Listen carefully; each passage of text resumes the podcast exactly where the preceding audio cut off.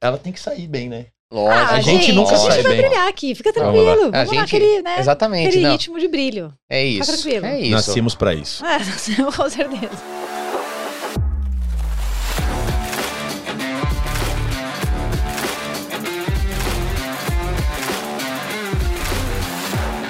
Seja bem-vindo a mais um episódio do Open Talks. E hoje nós estamos aqui. Eu tô aqui com o meu amigo Gui Barreiro, que faz tempo que eu não vejo aqui, né, Gui? Seguimos mais um episódio Saudade de hoje. você, cara. Não digo mesmo, mas estamos aqui, cara. Felizes, viu?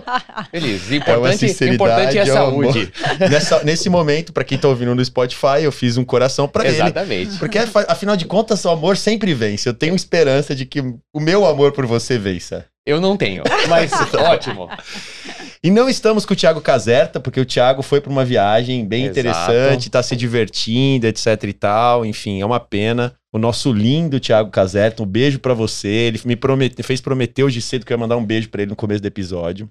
Então tá, É. tá beijado. Eu não, eu não mandaria, não. É, eu man- mandei, Eu não cara. assim, mandaria. é não veio, amigo, não né, veio, perdeu. Mas você tá, perdeu. hoje você tá. Acordei ácido. Hoje acordei ácido, Nossa, Gui. mas pra nossa convidada isso não vai refletir no episódio. eu Aê, garanto. Não teremos bom, perguntas muito ácidas, bom, muito pelo cara. contrário.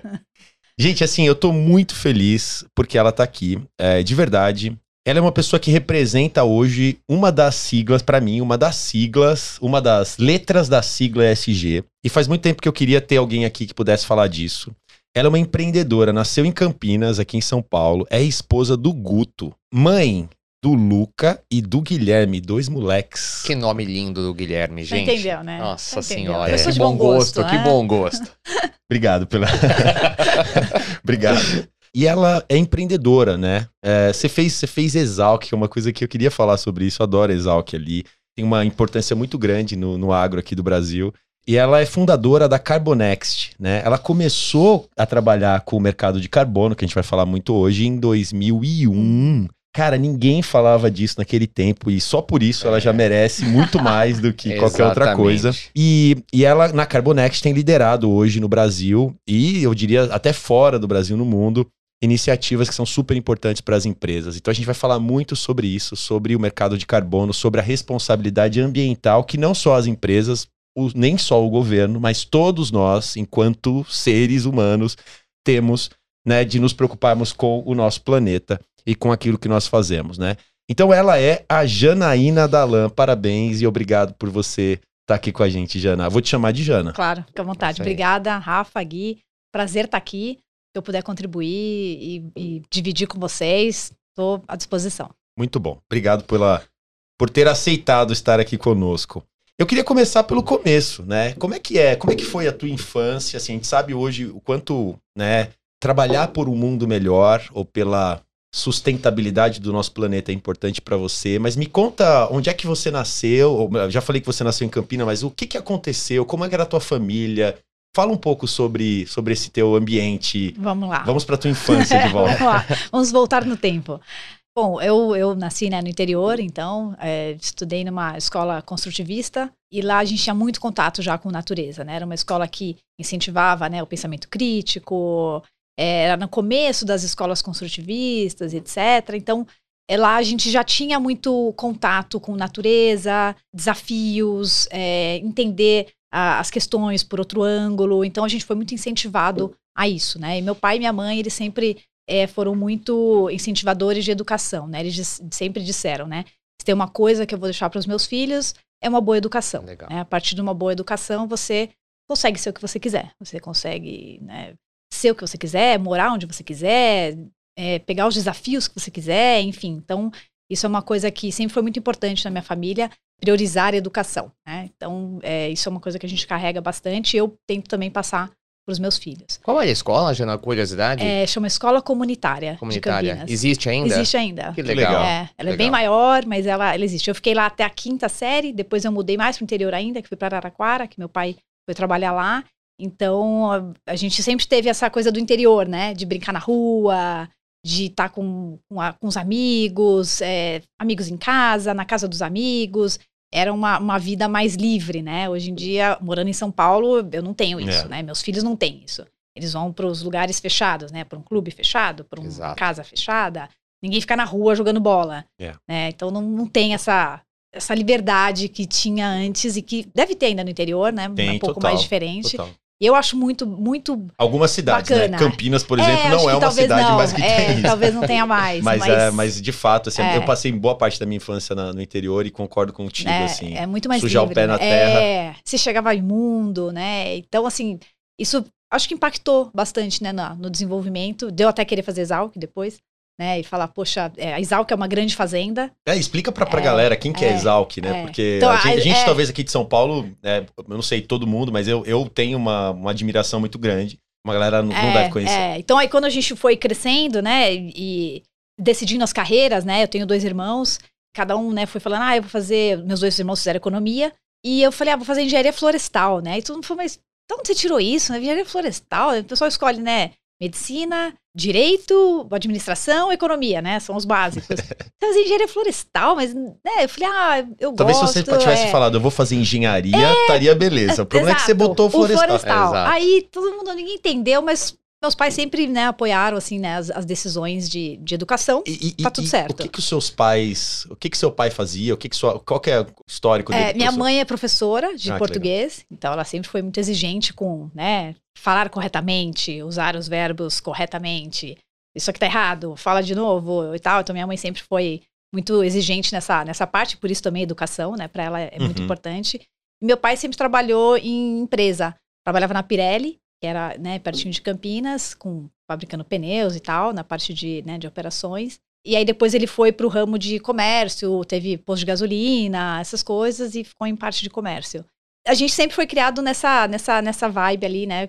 Uma mãe educadora, um pai ali, né, que trabalhava em empresas e etc. É um bom mix, né? É, um bom mix. Então dava para tirar bastante proveito ali do- dos dois lados. Ah, E curioso, eu tava achando que você ia falar que seu pai tinha algum envolvimento agro. Não, não tem, exatamente. ter- por isso todo ter te dado falou, mas clique, sabe, que é em você, engenharia assim. florestal. Então aí eu, eu fui, né, fa- é, falei que ia fazer engenharia florestal, todo mundo falou, ah, estranho, mas vai, vai em frente, acho que você, você gosta, né?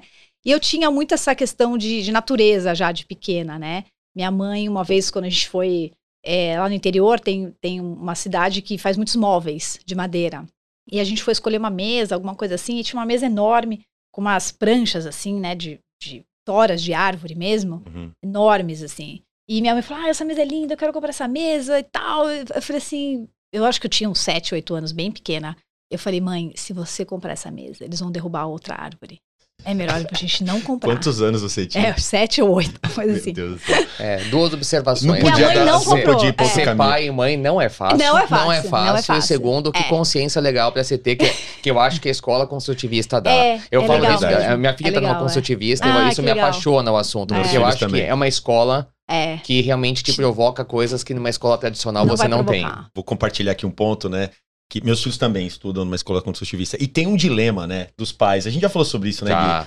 Que, cara, assim, a, a escola construtivista, só pra fazer um parênteses aqui, mas acho que é importante porque o teu exemplo é muito legal. Ela, em geral, não é o caminho mais tradicional de Uhum. educação, não é? Os, os colégios mais famosos não são construtivistas, eles são de uma educação mais tradicional, digamos assim, onde você tem um modelo mais tradicional, menos aberto, digamos assim, né, para o meio ambiente, para as artes, para outras coisas que, né, fazem parte do mundo que a gente vive.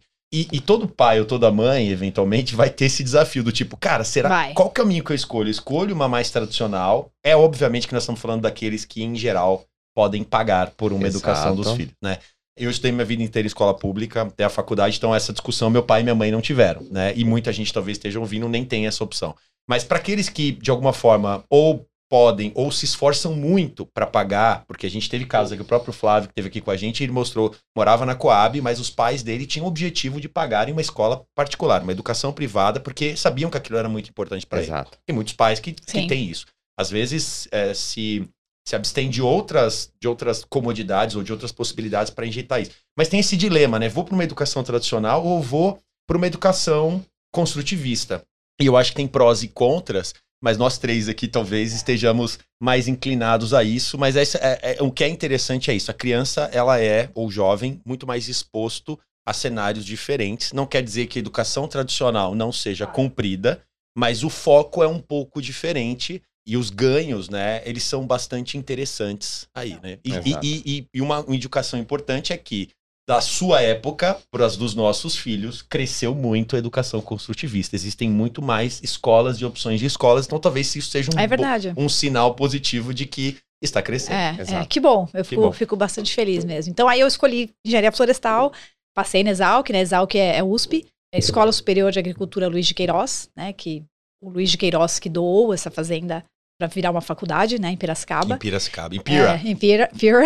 E, enfim, e é uma, uma, uma- é uma escola, a gente nem chama de faculdade, que é, é muito única, né? Ela é, uma, ela é uma fazenda, então você estuda dentro de uma fazenda, tem, claro, salas de aula, etc., mas tem muito campo, tem muito contato com, com natureza, muitos experimentos, muita pesquisa, Uhum. muita pesquisa ligada a- a outras instituições fora do país. Então, é um centro de referência muito importante para o Brasil, de dados, de formação. Então, é, foi uma, uma escola assim que, com certeza, eu, eu levo no meu dia a dia sempre. E eu morei em República, né? Na, na Exalc, Que na, beleza, na? Casa Verde. Então, a gente tem é uma outra escola, né, da vida. Então, É. assim, o que a gente tem de memórias, de amizades, assim, é, eu falo, é, é- é muito incrível. Eu, eu recomendo para qualquer pessoa. A Exalc é uma, uma escola, assim, muito completa. De, de A E você sempre foi boa em exatas? Ou, ou- porque engenharia em geral você tem muita conta, Uhum, etc. Então eu uhum. diria, eu diria que você tá no meio do caminho entre. É.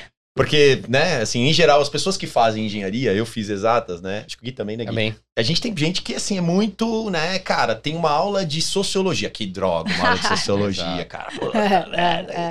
O que lá. E você, é, engenharia florestal, tá no meio do caminho, né? Você tem É. conta, você tem muita, muito exatas, mas você tem um aspecto de mais amplo também. É, mais biológico, né? É, exato. É, eu, eu não gosto mais muito das exatas, para ser sincero. Mas você eu era gosto... boa. É, não, eu, sou, eu, sou, eu era muito melhor na- nas biológicas mesmo. Tá. E quando eu pesquisei sobre a engenharia florestal, eu vi que tinha né, o ano básico de engenharia, Uhum. e mas depois ele se aprofundava muito nas partes de, de biológicas mesmo, de questões de árvore, de plantio e etc. Então foi aí que eu falei, não, então tá ok pra mim. Que não é só exatas, Uhum. que aí pra mim já seria muito pesado. Teria outras questões, etc. Que eu falei, ah, é esse, é esse campo que eu gosto. Então, pra mim foi um equilíbrio perfeito Bacana. ali e bom. E, e como é que você sai da Exalc? E aí, você vai trabalhar no quê? O que, que você vai fazer? Dali você já descobre a oportunidade. Como é que você. Como é que foi? É, aí então, na Exalc mesmo, em 2001, eu comecei a fazer estágio no CPEA, que é um Centro de Estudos em Pesquisas Econômicas Aplicadas, Uhum. que gera muitos dados do agro e etc. Até hoje esse centro Em existe. Piracicaba. Em Piracicaba. Ele é- ele é dentro da Exalc. Tá. E aí tinha um, um- um núcleo ali de meio ambiente. E, ne- e esse núcleo que eu comecei a, a fazer estágio, ele já começou a ter um. Tinha, tinha, o governo tinha encomendado para esse centro dois estudos importantes para mapear o Brasil sobre pro- projetos que poderiam gerar crédito de carbono. Porque a gente estava já começando a ter o protocolo de Quioto, não tinha sido ratificado ainda, mas já tinha as conversas, etc. Então a gente começou a mapear. Começo era mais é, aterros sanitários, quais poderiam gerar crédito de carbono, como funcionava, mapeando e tal. E aí eu comecei a me envolver com essa questão nessa época, em 2001. A gente terminou os estudos, mapeou, etc. Eu achei muito interessante, porque ele trazia uma, uma, uma questão ali para a mesa que, em primeiro lugar, juntava todos os países do mundo para um problema só, independente de crença, raça, cor e etc. Você estavam todos os países sentados conversando para um problema para casa de todo mundo que é o planeta, que não Uhum. era Exato. A dependente gente não de pode país esquecer você disso, usa. né? é. Até aqui, É. até aqui, as pessoas falam É. que vão. né? Até aqui É, só temos um, temos não esse tem backup. enquanto, a gente não sabe ainda. Não mas- tem backup. Então, aí eu falei, pô, que interessante. O mundo entendeu que é só um, né? Independente do que cada um acredita, é só um. Então, achei, achei isso muito interessante, juntar os todos os países para um problema só, uma temática só. E a outra questão era a questão climática mesmo, que a gente, todos os estudos, né, do IPCC, que é o órgão científico da ONU que, que gera esses dados, mostravam que a gente estava começando a chegar num limite, né, de, de ppm, de partes por milhão, né, de carbono, partes por milhão de carbono na atmosfera. E que se a gente chegasse em 400, 450, a gente ia ter um problema sério. A gente já passou disso agora. Naquela época a gente não tinha passado ainda. Então era um problema que viria.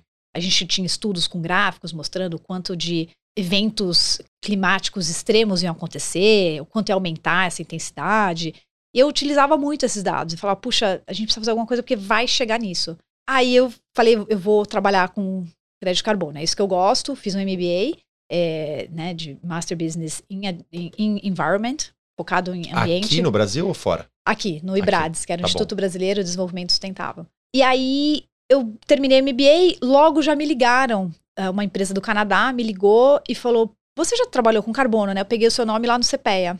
Liguei lá para pedir, né? Nomes que já tinham familiaridade com o tema, etc., e me passaram o seu. Me conta um pouco, tal, né, né, e aí eu comecei a trabalhar lá para fazer esses projetos que geravam carbono. E você foi pra lá ou ficou daqui? Era Ficou- daqui, era ficou daqui. A Golder ela tem vários, várias partes do mundo, né? Então eu ficava em São Paulo, tinha o escritório que era razoavelmente grande e a gente ia fazendo esses projetos. Tinha um projeto no México, tinha uns projetos fora, mas a gente ficava baseado aqui. E aí eu já comecei a entender mais profundamente, né, como era mesmo gerar um crédito de carbono, ver as metodologias, ver os cálculos, envolve muito cálculo, envolve muita metodologia, seguir muitos protocolos, né? Tem as auditorias externas, é, vai a campo, faz auditoria, depois você gera um relatório, manda para fora. Então tem toda um, uma, uma sistemática ali que a gente tem que ir aprendendo, né? Eu aprendi bastante naquela época.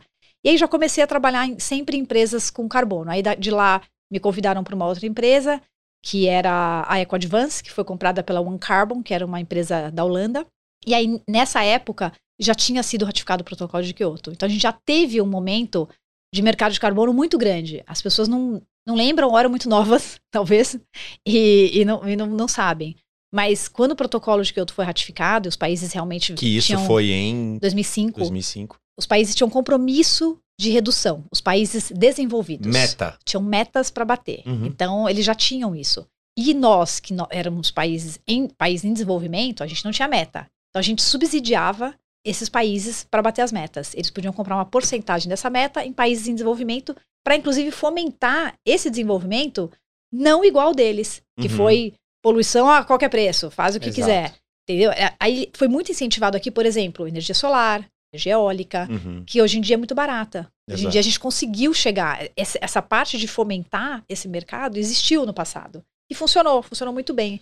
Né? Jana, eu queria te fazer uma pergunta bem básica aqui. Aqui a gente está falando que os países, ajuda a gente a entender aqui, os países, todos os países, na verdade, todas as organizações, mas vamos pegar aqui em países, olhando para o pro protocolo de Kyoto, jogam para a atmosfera, tá certo? Uma quantidade de carbono Uhum. todos os anos. O protocolo estabelece uma redução dessa quantidade, tá certo? Certo. Ho- Hoje em dia a gente tem o, o Acordo de Paris. O protocolo Isso, de que Kyoto sub- já acabou. que já substituiu. acabou. substituiu Substituiu e foi atualizado. Paris. É. Mas basicamente essa meta é de redução. E aí existem dois caminhos. Um caminho é ele diminui a redução, Uhum. ele compra créditos, certo? Perfeito. Aí se, aí se estabelece a economia de carbono, que até então se discutia para os países nessa época, mas que hoje já se discute num nível empresas, Uhum. né? Vamos falar assim. E na Perfeito. verdade, isso tem atingido as pessoas físicas até quando elas vão, por exemplo, alugar o carro, etc e tal.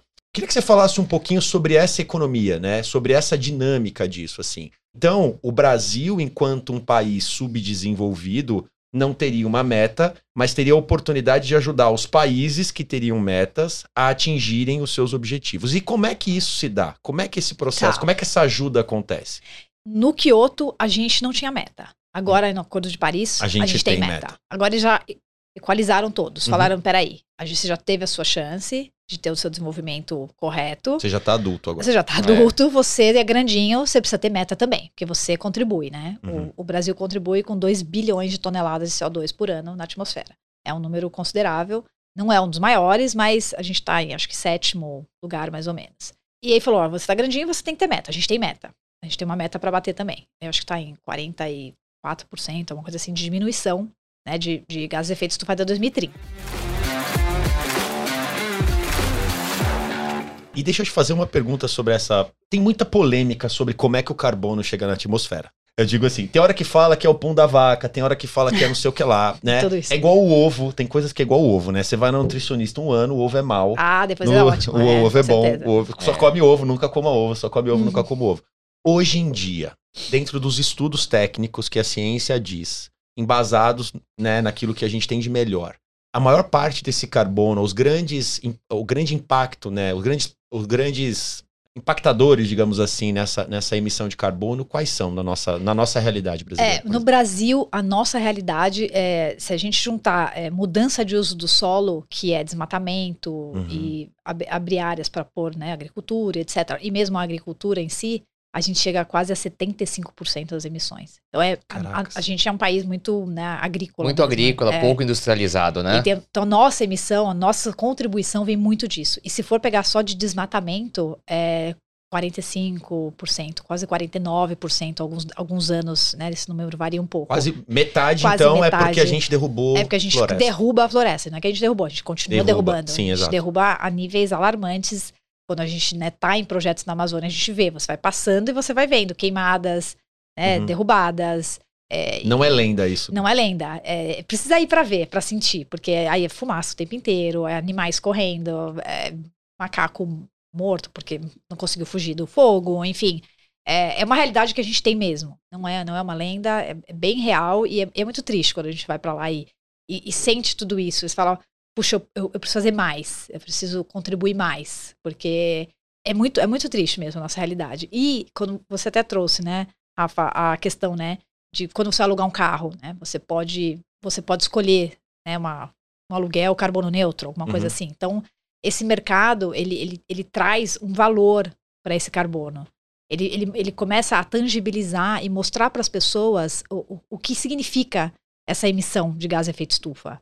Então, as pessoas entendem, como a gente está no mundo capitalista, elas entendem quando vai no bolso. Uhum. Então você começa a entender, você fala, ah, eu vou alugar, se eu, eu aluguei por 200 reais a diária, com 210 eu consigo neutralizar. Ah, então significa que 10 é a emissão aqui. Então você começa a, entender um pouco o que é esse carbono e o que, que ele significa.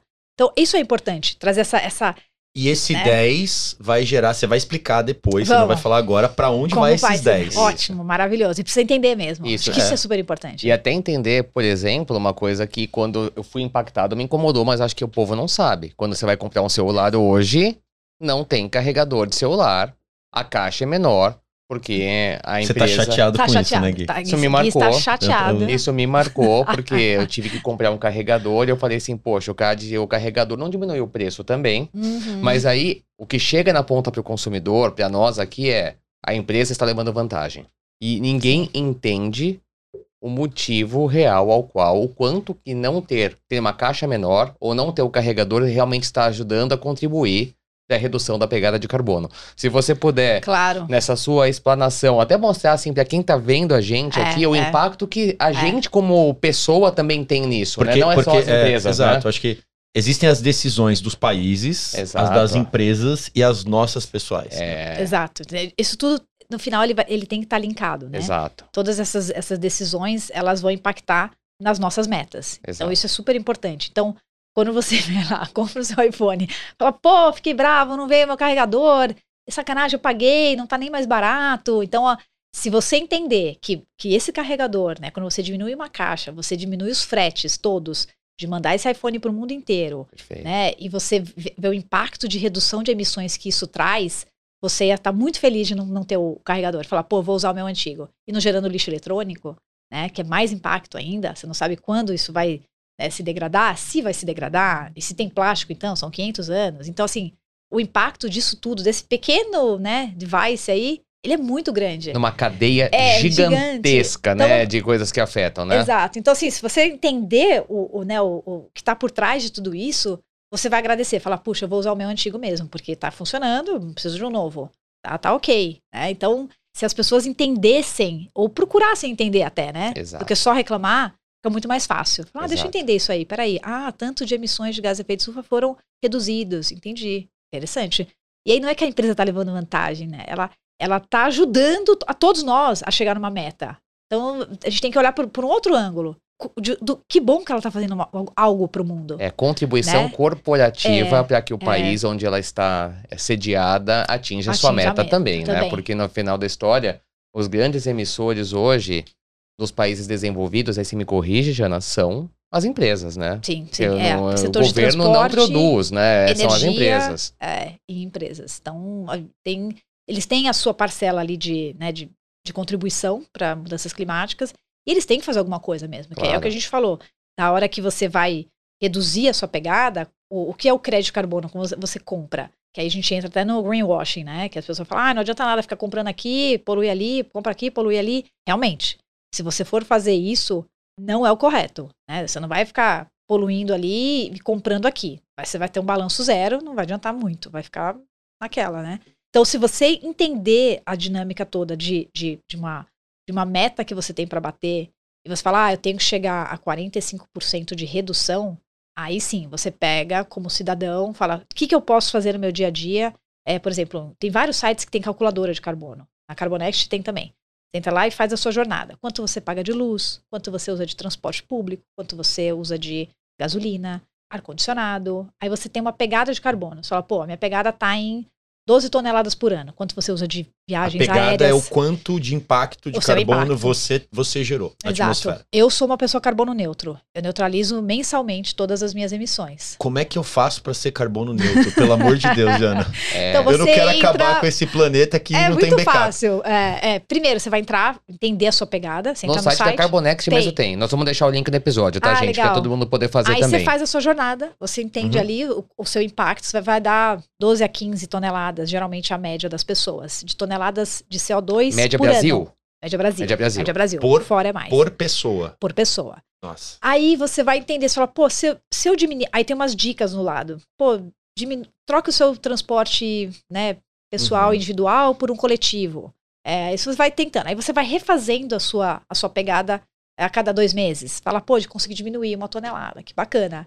E aí você vai sempre compensando esse residual. Porque a ideia é essa. Enquanto a gente não tem tecnologia suficiente, eu não tenho é, carros voadores a hidrogênio, eu tenho que usar ainda um combustível fóssil, porque a gente não supre todo É. mundo. Exato. Você viaja de avião e você não tem ainda um combustível né, sustentável, etc., disponível. Então, a gente- enquanto a gente não chega nesse patamar, que é a transição para uma economia de baixo carbono, a gente está construindo essas tecnologias, você precisa Você precisa sobreviver. de carbono. É, você precisa de Carbono. carbono. vem basicamente de todos os combustíveis fósseis. Não né? tem jeito. É. A gente respira, a gente Uhum. anda, a gente vive em sociedade, né? O homem é, é um ser que se relaciona. Uhum. Então, enquanto a gente não chega na economia de baixo carbono, você faz tudo que você puder para reduzir, tudo que está ao seu alcance. Uhum. O que você não consegue, você vai lá e compensa.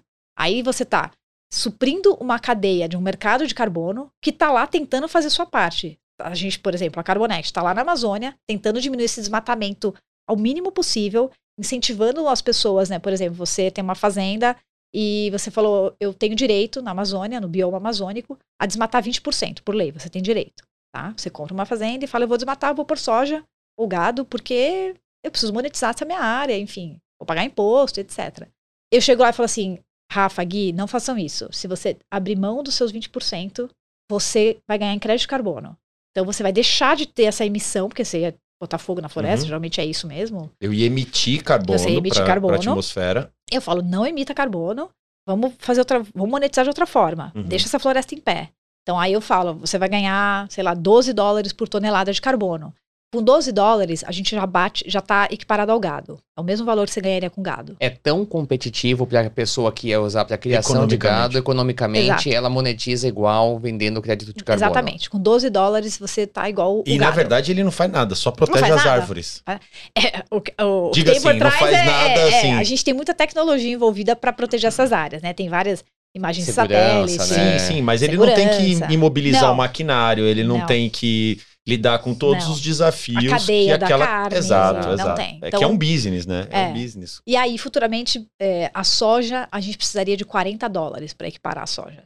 Então, a gente não chegou ainda no Uhum. patamar A de soja ainda é, mais, eco- é mais- melhor economicamente pro, é, pro É, produtor. é difícil convencer alguém que quer plantar soja com carbono. Uhum. Aí é mais difícil esse passo. Mas eu acho que a gente chega lá. Acho que a gente tá num. Acho que num- o desafio da monocultura é bem grande É. mesmo, é, é fato. É. Então, ou seja, vamos só traduzir aqui para todo mundo. Quando a gente fala que alguém, seja um país, seja uma empresa, seja uma pessoa, é carbono neutro, significa que de alguma forma ela investe em mecanismos de preservação eh, de estruturas, por exemplo, de florestamento, em troca daquilo, da- daquelas emissões que ela faz por viver e por consumir. Às vezes as pessoas também, um, um mito importante que eu acho que vale, às vezes as pessoas olham, ah, então eu vou usar tudo elétrico, carro elétrico, etc. Só que isso depende da matriz Claro. energética que gera aquela energia elétrica. Exato. Dependendo da matriz energética do país, da região, é, por exemplo, o carvão, né? Não adianta e aí, nada. e aí não adianta nada, exatamente. Mas enfim, estamos no caminho. Existe uma troca constante da matriz energética. A gente vem crescendo, por exemplo, os parques solares Sim. lá no Nordeste, enfim. Então existe uma mudança desse mix. Não quer dizer que o elétrico não seja melhor, de fato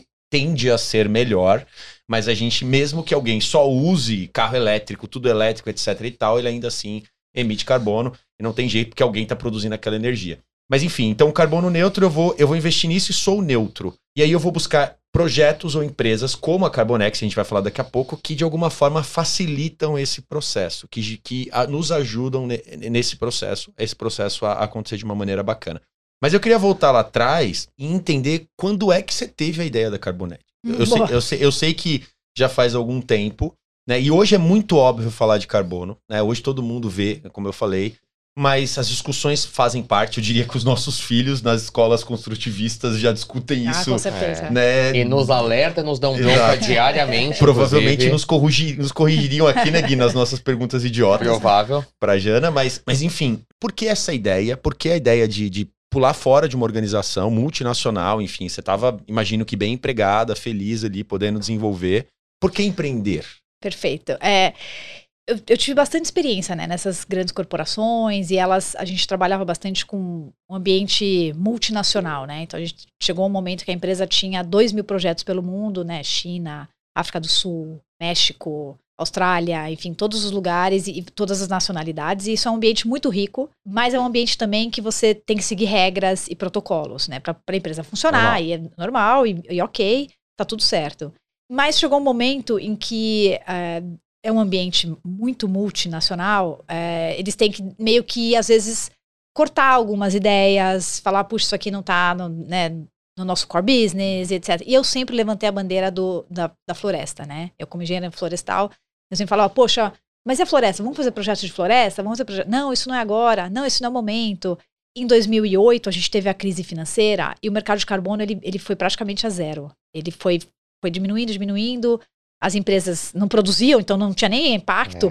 para né, ter que diminuir emissões, batiam suas metas e o mercado sumiu em 2008. E normalmente nas crises É, temos um surge- problema é. maior para resolver também, É, né? Então exato. todo mundo esquece o que o, o- o longo prazo esquece. Ah, esquece. Eu vou Aí- pensar no que eu vou almoçar aqui e acabou. Exato. Aí acabou, todo mundo focou nos seus core business e a empresa e a empresa que eu trabalhava, ela foi fechando vários escritórios, ela manteve o Brasil. E aí ela falou, é verdade, o Brasil tem uma, um grande potencial florestal, né, Jana? Então você fica, Você, você tá continua- falando esse negócio faz um Já tempo que você tá até que falando você aí, tem- vai que né, vamos ouvir. Até que faz sentido, é, né? Até que, até que a gente tá entendendo aqui. Aí eu falei, ficou, no final foi, foi- eles foram demitindo várias pessoas, ficou só eu no escritório. Foi a única pessoa que sobrou. E aí eu ia lá, acendia a luz, eu ia lá, apagava a luz. Eu falei, não tá fazendo muito sentido pra mim isso aqui, né? Aí eu tinha que discutir contrato, eu tinha que ligar pra, pra Europa. E aí eram né, cinco horas de Você já diferença tava às vezes. empreendendo. Aí eu já Você tava. já tava é, empreendendo. aí eu já tava num ritmo. Aí eu falei, putz, não vai Mas dar. é. É, aí, eu, aí eu pedi pra sair, né? Eu falei, olha, obrigada, adoro trabalhar com vocês e tal. No final, a gente foi até comprado por uma empresa francesa, que foi até difícil a, o mix ali de Holanda, holandeses e franceses. Ô, Jana, Foi um bem- parêntese só. Você falou de vários países. Você falou de Canadá, você falou de Holanda, você falou de França agora. Os países desenvolvidos, em geral, lideram. As companhias multinacionais dos países desenvolvidos é que se preocupam. Não todos, porque você falou de alguns aí.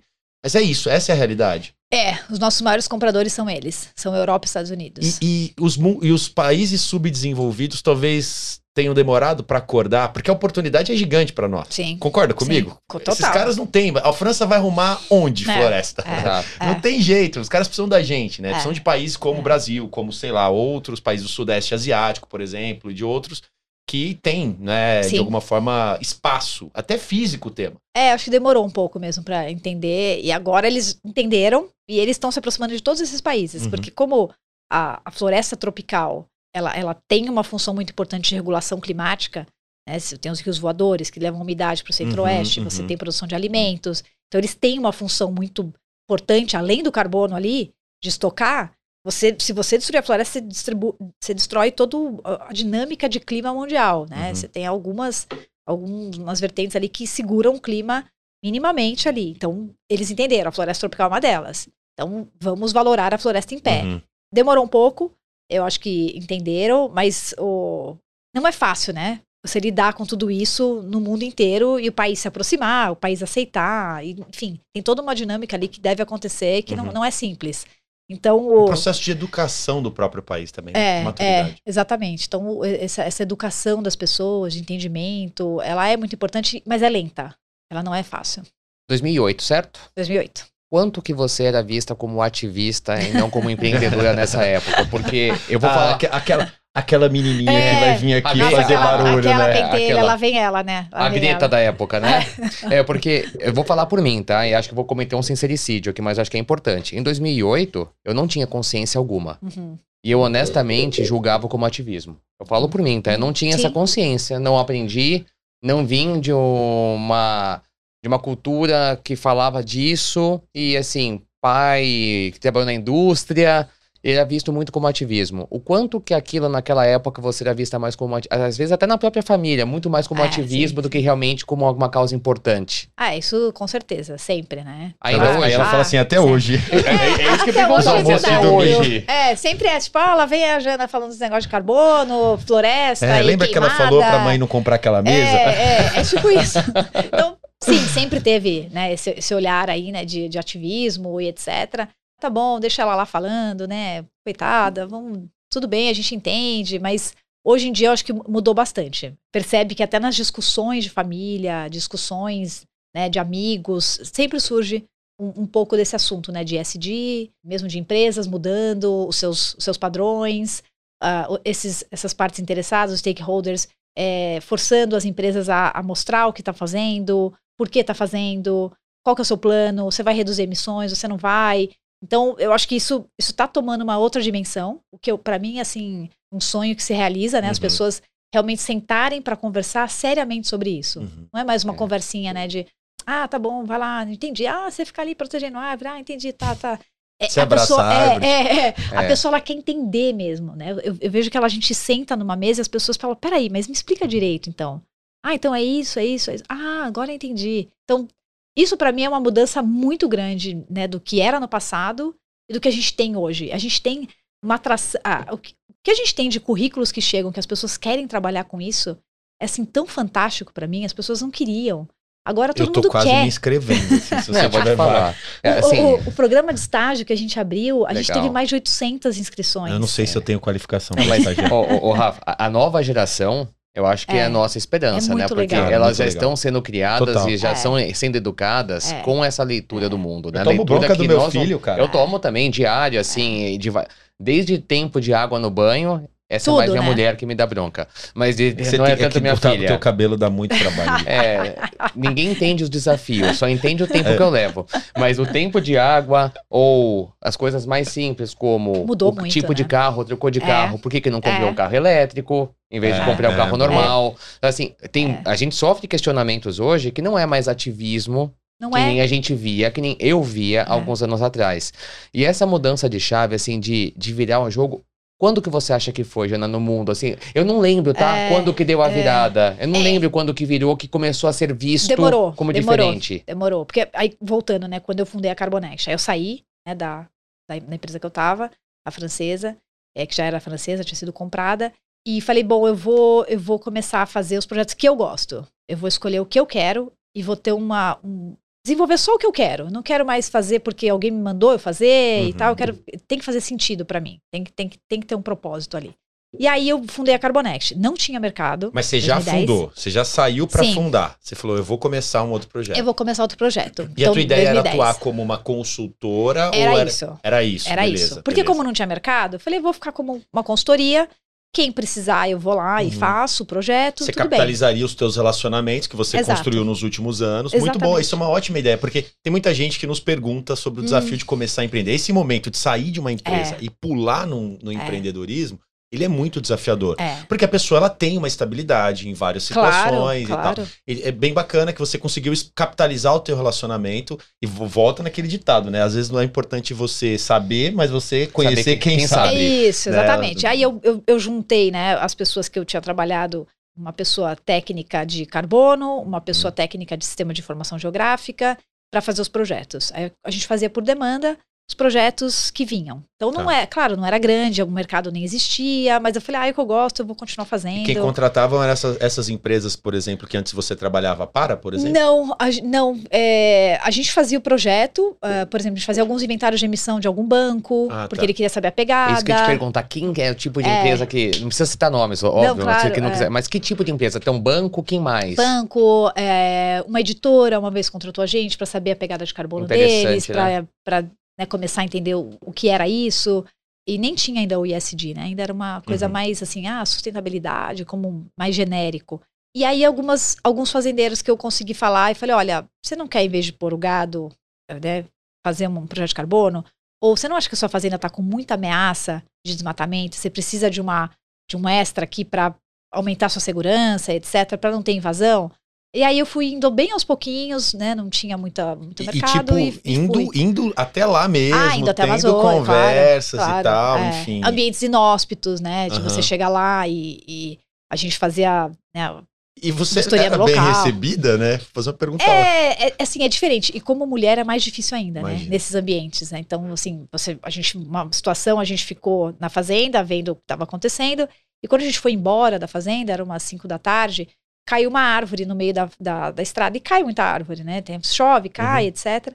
E era uma árvore muito grande. E a gente não tinha como sair de lá. Só tem uma, uma estradinha na, na- na- ali, né? Não tem como você sair muito, não tem por onde você correr. Uhum. E aí a gente voltou e achou um acampamento de, de madeireiros ilegais. Tinha um acampamento ali, só homem, claro, né? Várias armas, assim, na mesa e tal. Aí eu fiquei no carro, né? Falou, não, Jana, fica no Nossa. carro você, né, tal. E aí eles foram lá pedir ajuda, porque eles têm skidder, né? Os, os equipamentos que tiram árvore, que cortam árvores, tem tudo. Eles Uhum. fazem desmatamento. Legal, né? Afinal. É, é. Aí eles ficavam assim, mas tem mulher ali? Quem que tá ali no carro? Não, não, ali não tem, ninguém", sabe? Assim, é um ambiente é, Caramba. Onde que era? difícil, né? É Amazonas. Amazonas mesmo. Amazonas. Perto de é, Vista Alegre do Abonã. Então, assim, você passa por situações, e aí eles foram lá, ajudaram, tiraram a árvore, enfim, né? Tal, você não, você não quer estar sozinho num lugar desse. É. Ainda mais sendo mulher. A gente né, fala da igualdade de gêneros, mas tem lugares ainda que a gente tem muita dificuldade, né? A mulher Não é fica fácil. muito exposta. Fica, fica muito, muito exposta. exposta. Inclusive, no nosso time, a gente faz muito treinamento de situações. É, a mulher não vai sozinha numa, numa auditoria, vai sempre com homem. Precisa ter esse, esse apoio, né? Uhum. Por mais que as mulheres hoje em dia façam tudo, tá? É tudo igual. A gente tem lá várias mulheres em posição de liderança, o que é ótimo na empresa, a gente incentiva isso. Mas tem lugares ainda no Brasil que são muito difíceis É, de o lidar. problema é esse, né? O É. problema não é nem questão de Carbonex de Não querer é. ter equidade de gênero, né? O problema é que com quem vocês Exato. lidam não estão preparados para essa discussão, tão porque ainda. eles não estão no meio. É, o, o, o o- a questão de racismo estrutural que É. existe ali está num estágio talvez menos avançado do que a gente está conseguindo evoluir nos grandes centros, né?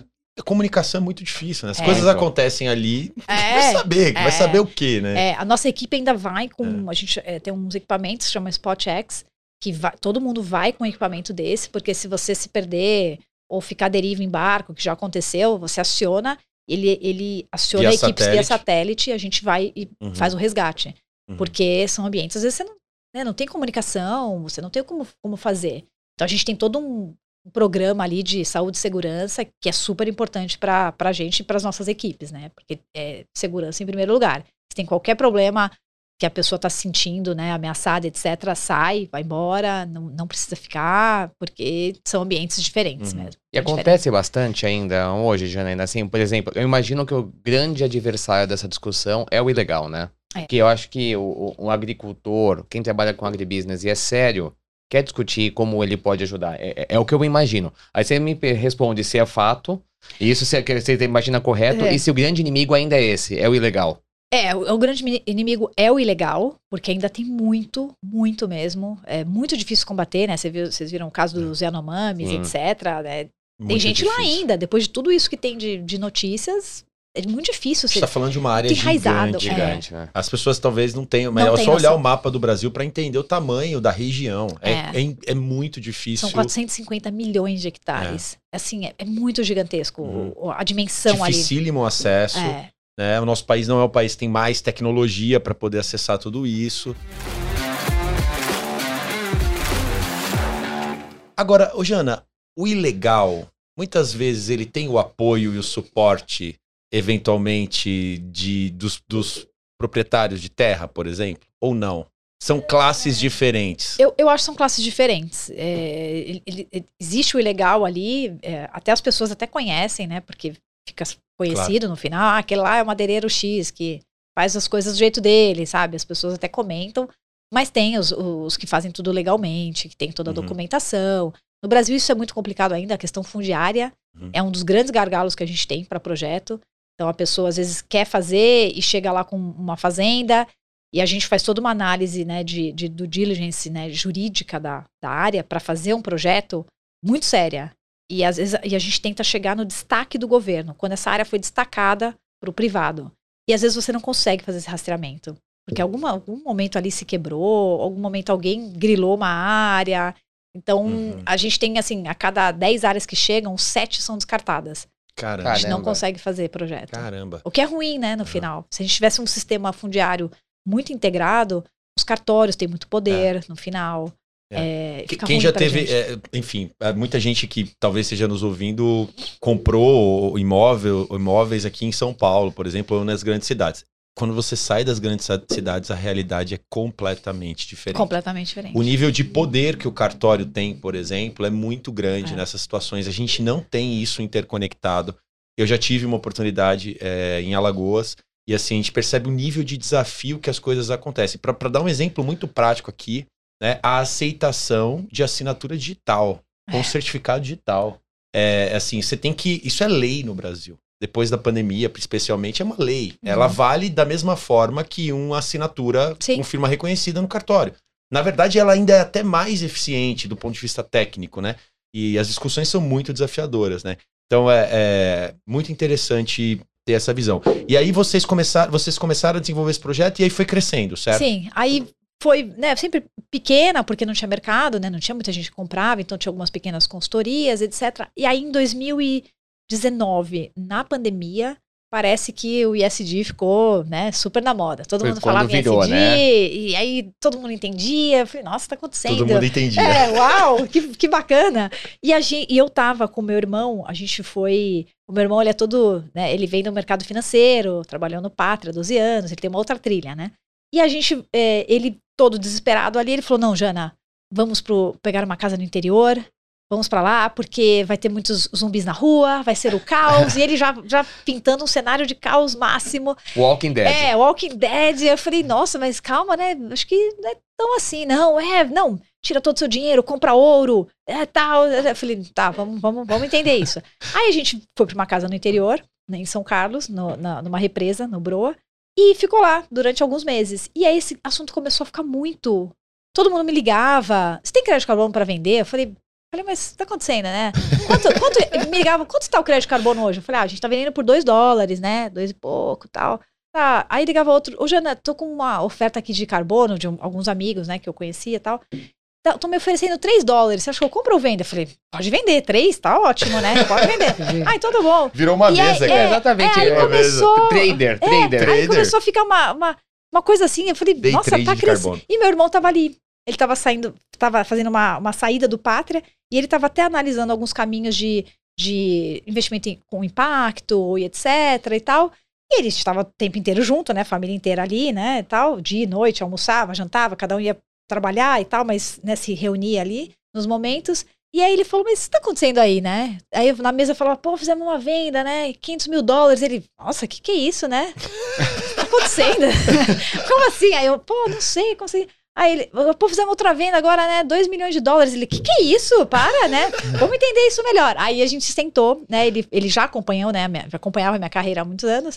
Ele falou, mas espera aí, o que tá acontecendo? Aí ele viu Não é que ativista É, deu não certo? que esse negócio aí tá, né, tá acontecendo. Aí a gente começou a falar, ele falou, ele falou, poxa, que demanda que tá tendo, né? E as É. empresas todas fazendo seus estudos Uhum. de, de redução e de comprar, né, o excedente, né, fazer a compensação. Aí ele falou, nossa, que, que interessante esse movimento. Aí ele, ficou estudando ali, ele falou, olha, o que eu sei fazer na vida é isso, é estruturar a empresa, que eu sempre fiz, eu trabalho com private equity. É, vamos estruturar a Carbonext para ocupar esse lugar que tá precisando, tá tendo demanda. E vamos estruturar essa empresa como uma empresa mesmo.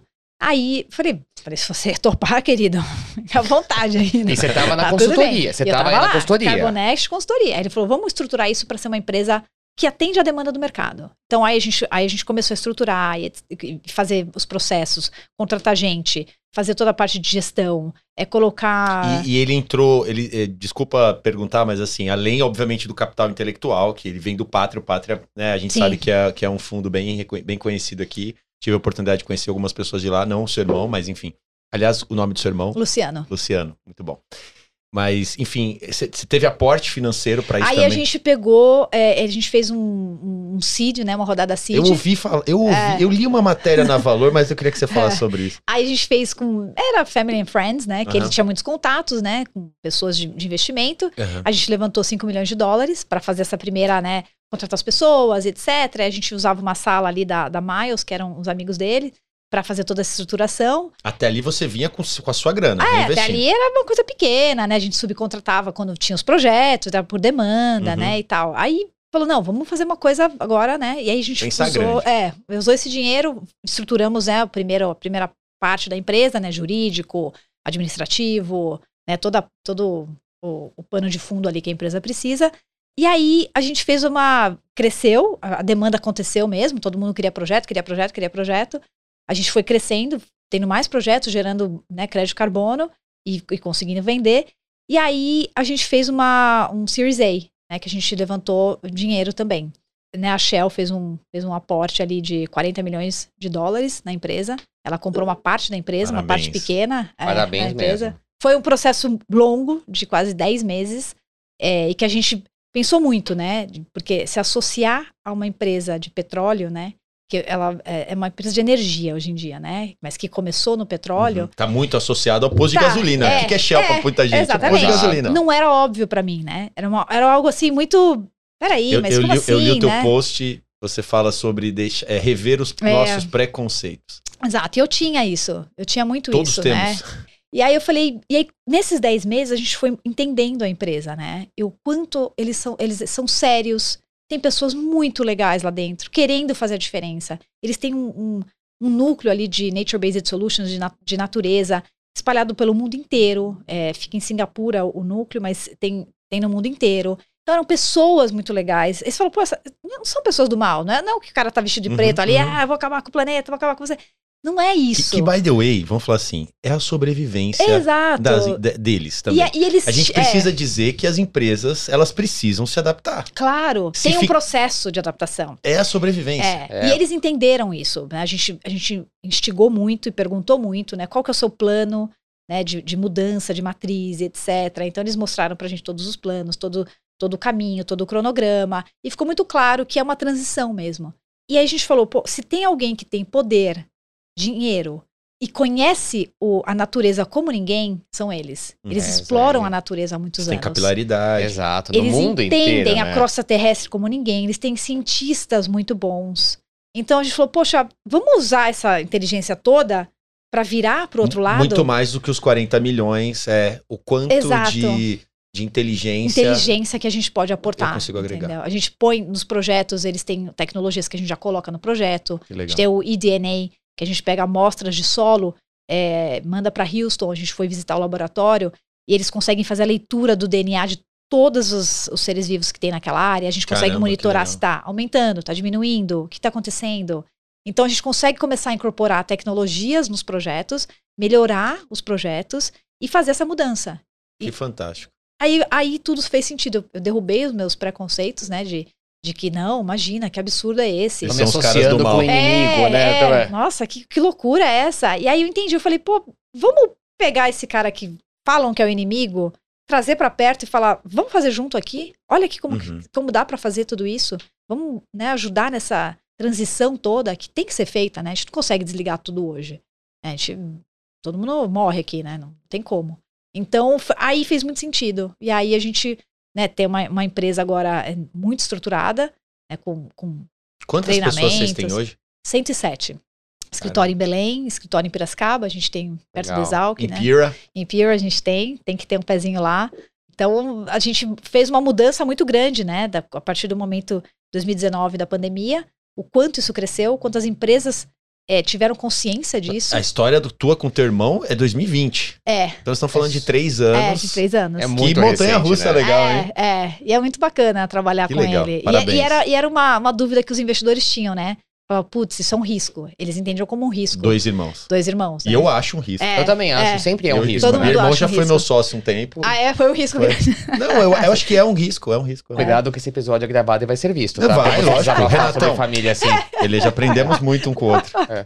E, e, e, Jana, a, a Shell, eu imagino que o interesse da Shell veio direto do headquarter na Holanda, né? Isso não foi derivado pelo business da Shell Uhum. Não. aqui no Brasil, né? Até por, por- por toda essa discussão.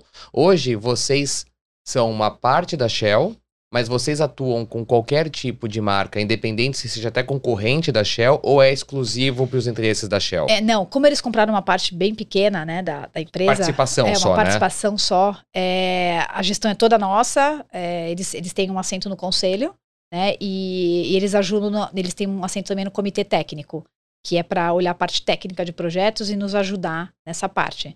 Então eles, eles não têm, né, não participam do processo de decisão, né, de, de decisões de gestão da Uhum. empresa. é, não, não fazem não fazem isso. isso a gente quis até preservar como né, um- Justo. algo que a gente Justo, precisa para seguir os passos que a Claro. gente quer. Então eles, eles têm esse, esse papel que a gente não é não é uma empresa Shell.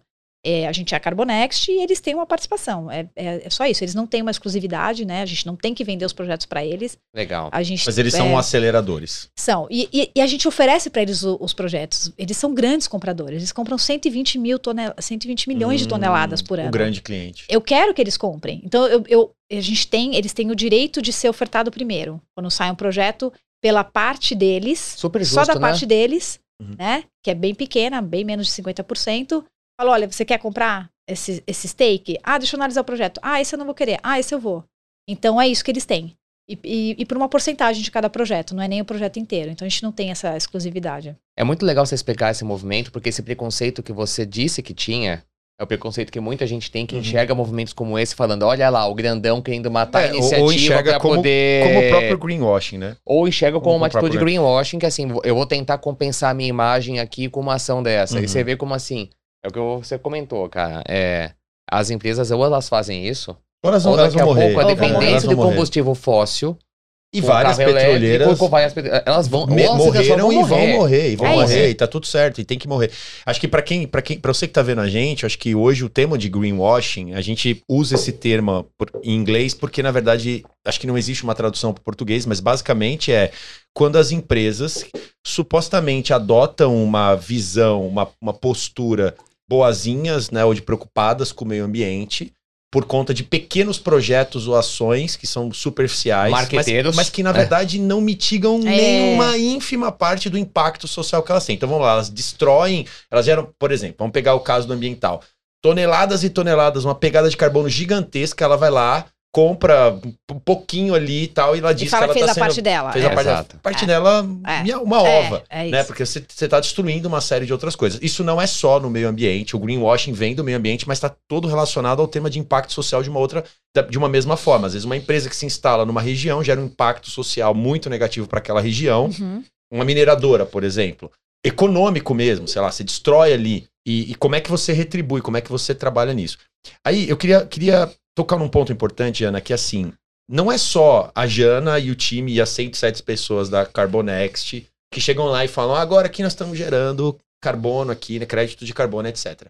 Vocês têm uma auditoria Uhum. né, de empresas de fora do país. Queria que você falasse um pouquinho sobre isso, porque o troço é sério É, é. É muito sério. e gera muita credibilidade, né? É, a gente está até com uma, uma, uma, uma crise de ataque, né, de credibilidade e integridade, né, que a, a mídia trouxe muito forte ultimamente, né, o quanto esses projetos realmente eram sérios, Uhum. o quanto realmente estavam evitando emissões, né, então foi, foi por um lado positivo, Uhum. porque trouxe luz para esse problema, para você separar bons projetos de projetos não tão bons. Claro. É o que é importante, acho que as pessoas precisam entender que existe tudo isso mesmo. E é o que você falou. E, e aí trouxe também uma, uma- uma- um esclarecimento de como é o processo. Então as pessoas começaram a se interessar mais. Como é esse processo? O quão robusto ele é? O quão íntegro ele é?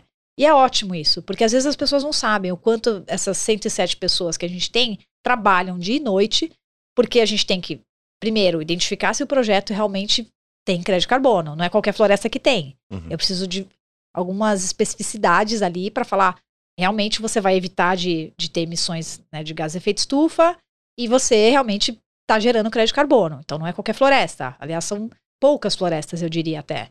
E aí, quando você faz esse primeiro passo, você tem o, o outro que é escrever um projeto, seguir todo o protocolo, toda a metodologia, fazer todos os cálculos. Aí o terceiro passo, você chama uma auditoria externa, que são essas, essas empresas que são homologadas pelo Verra, que é a grande registradora de projetos hoje em dia, que fica em Washington. Tá. É Ela ONG, é uma entidade internacional. É uma ONG internacional que, que é meio que o guardião ali do, dos créditos carbono. É a maior, hoje em dia ela tem acho que 85% do mercado, mas estão surgindo outras menores porque é muito difícil ficar em uma só, né? A gente não, não dá para ser um é monopólio. Bom. É, nem não, é bom. Não é bom. Então a gente está tá surgindo algumas iniciativas aí interessantes. É, nenhuma ainda é tão tem tanta credibilidade como Verra, porque demora, né, para você construir claro. um caminho de credibilidade, mas estamos evoluindo.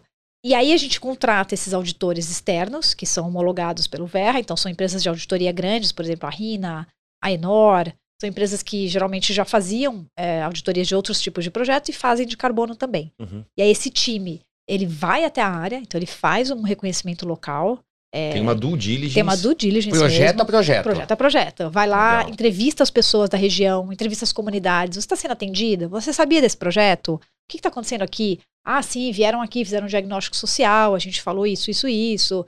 E, então tem um, pro, um processo muito robusto ali por trás para você mostrar realmente que você vai ter o crédito de carbono. Vem essa auditoria, faz esse processo todo, audita o projeto, aí tem várias rodadas de findings que a gente chama de idas e vindas, esclarecimentos, ah, isso aqui eu não concordei com o seu cálculo, faz, me mostra, ah, faz de novo. Uhum. Então tem tudo isso.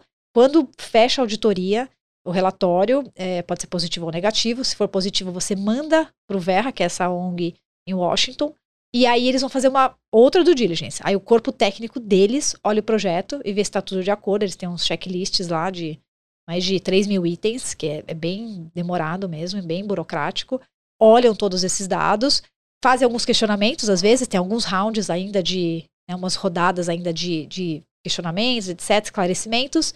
Finalizando tudo isso, ele registra o projeto, aí você monitora o seu projeto por um ano, para você falar que realmente não desmatou, preciso provar que não desmatei. E aí, ano a ano, eu vou fazendo esse monitoramento, fazendo os relatórios de monitoramento. A gente tem um sistema todo que, que, que monitora as áreas por satélite uhum. e tem uma, um algoritmo de inteligência artificial que fica lendo essas imagens. Que legal para se tiver qualquer. Esse algoritmo é de vocês? Esse é, é uma parceria nossa com, com uma empresa e, e aí é nosso. Quando tem algum, uma, algum alerta de desmatamento, é, três semanas atrás teve um, estavam abrindo uma estrada bem na, na borda assim e já estavam querendo entrar na área.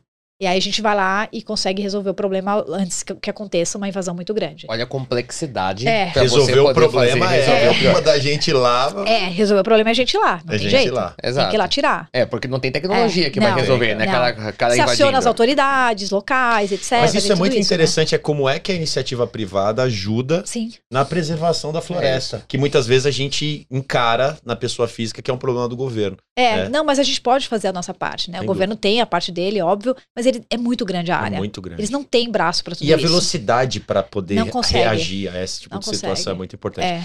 Jana, eu queria te fazer uma, uma, uma um, eu queria que você falasse por fim, a gente já tá chegando no final, a gente poderia falar horas aqui sobre dá esse vontade, assunto. né? Esse é um muita assunto vontade. que dá vontade. Mas eu queria falar acho que para quem está ouvindo a gente aqui, para os executivos, líderes de organização, que eu acho que hoje essa é a grande toada, né? Sabem que, que podem contar com a Carbonext para não só comprarem créditos de carbono e serem carbono neutro, mas também para discutirem e aprenderem, evangelizarem os seus próprios executivos, porque quanto mais gente sabendo sobre o assunto é super importante. Mas eu queria que no final a gente falasse um pouquinho para a pessoa física, para as pessoas que, por exemplo, vão, como a gente brincou, vai lá alugar o carro, tem, uhum. tomam, podem tomar decisões de serem carbono neutra o quanto essa grana vai para, por exemplo, apoiar as comunidades, Legal. as pessoas que vivem próximas a essas regiões na Amazônia desses projetos. Queria que você falasse um pouco nisso, claro. porque é uma conexão de é. pessoa é. com alguém que está alugando um carro em Guarulhos, por exemplo, aqui em São Paulo, está impactando em alguém que vive lá na Amazônia. Não, é importantíssimo. Essa, essa é Como uma, é que vocês fazem é, essa ponte? É uma, é uma questão que a gente é muito preocupado e a gente entende que esse valor, a maior parte do valor tem que ficar na terra. A gente entende que é esse o propósito de um projeto de carbono. É a gente transformar a vida dessas 30 milhões de pessoas que vivem no bioma amazônico. O nosso modelo, né, a gente tem a, a gente cada projeto, se for um projeto seu ou né, do Gui, 70% desse valor que a gente vende o crédito fica para proprietário de terra. 70%. 70% é dele. Se você vendeu um milhão de dólares de crédito de carbono, 700, 700 mil dólares mil ficam ali. Ficam ali. Ou seja, ele fica com 50%, ele faz o que ele quiser, é, monetizando é isso uma que eu ia perguntar agora, exatamente. E 20% ele tem que colocar em projetos ou sociais, ou parte de monitoramento, tá. tem que ficar ali na região, e na comunidade. monitoram isso. E a gente monitora isso. A gente ajuda ele, a gente desenvolve o diagnóstico social, a gente desenvolve os planos de monitoramento, a gente desenvolve tudo isso dentro de casa e auxilia ele uhum. como. A implementar, porque implementar. ele não sabe não fazer. Sabe, ele não, não sabe, sabe, fazer. E, e, e, a gente leva as tecnologias, enfim, tudo que tem de, de melhor. Uhum. É, e claro, vai evoluindo a cada dia.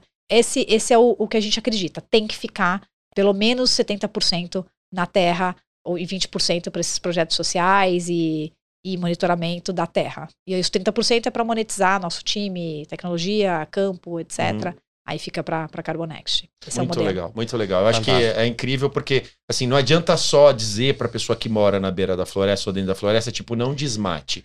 Né? É preciso é. gerar mecanismos econômicos para que ela possa sobreviver e se desenvolver. Perfeito, porque a gente fala, né? É, você chega lá na, na floresta, tem uma comunidade ribeirinha, ela não tá tirando a árvore porque ela é do mal. Ela tá uhum. tirando a árvore porque ela quer dar leite pro filho dela. Uhum. Então você não, você não pode, né, pintar esse, esse demônio ali, né? Uhum. Ah, ele está desmatando, né? Gente, se você tivesse nessa situação, você também ia tirar e falar, não, madeireiro, legal, toma aqui essa árvore, tudo bem, vai, porque eu preciso dar leite pro meu filho. Ele não é. tem alternativa. Qual alternativa que ele tem para sobreviver não, que não seja exato, essa, ele né? não tem. No, uhum. no, momento, ele não tem. Então, a gente está criando essas alternativas. Falando, olha, o carbono é uma delas, é, faz esse diagnóstico social, começa a ter treinamentos, é, eles começam a ser envolvidos nos projetos, alguns vão, vão ser até funcionários dos projetos, das fazendas. Aí a gente começa a ter uma mudança. Porque se a gente não der essa alternativa, não tem o que fazer. Eles não têm alternativa é lá. É muito, muito triste até, né? Esse, esse impacto social que, que os projetos geram, ele é fundamental para um projeto de carbono.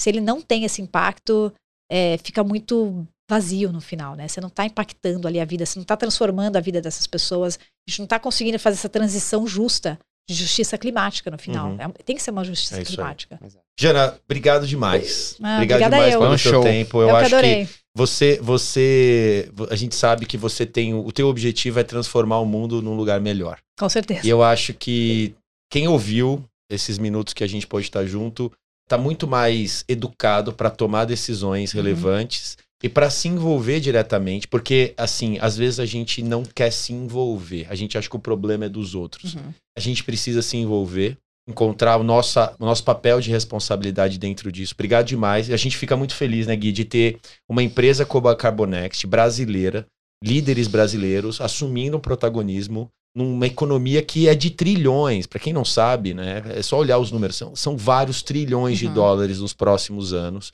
É uma economia gigante de carbono. Então, uma empresa brasileira liderada por uma mulher brasileira que estudou em Pira. né? A gente fica muito feliz. Obrigado, ah, obrigado demais eu. pelo seu tempo. Poderíamos ficar horas aqui.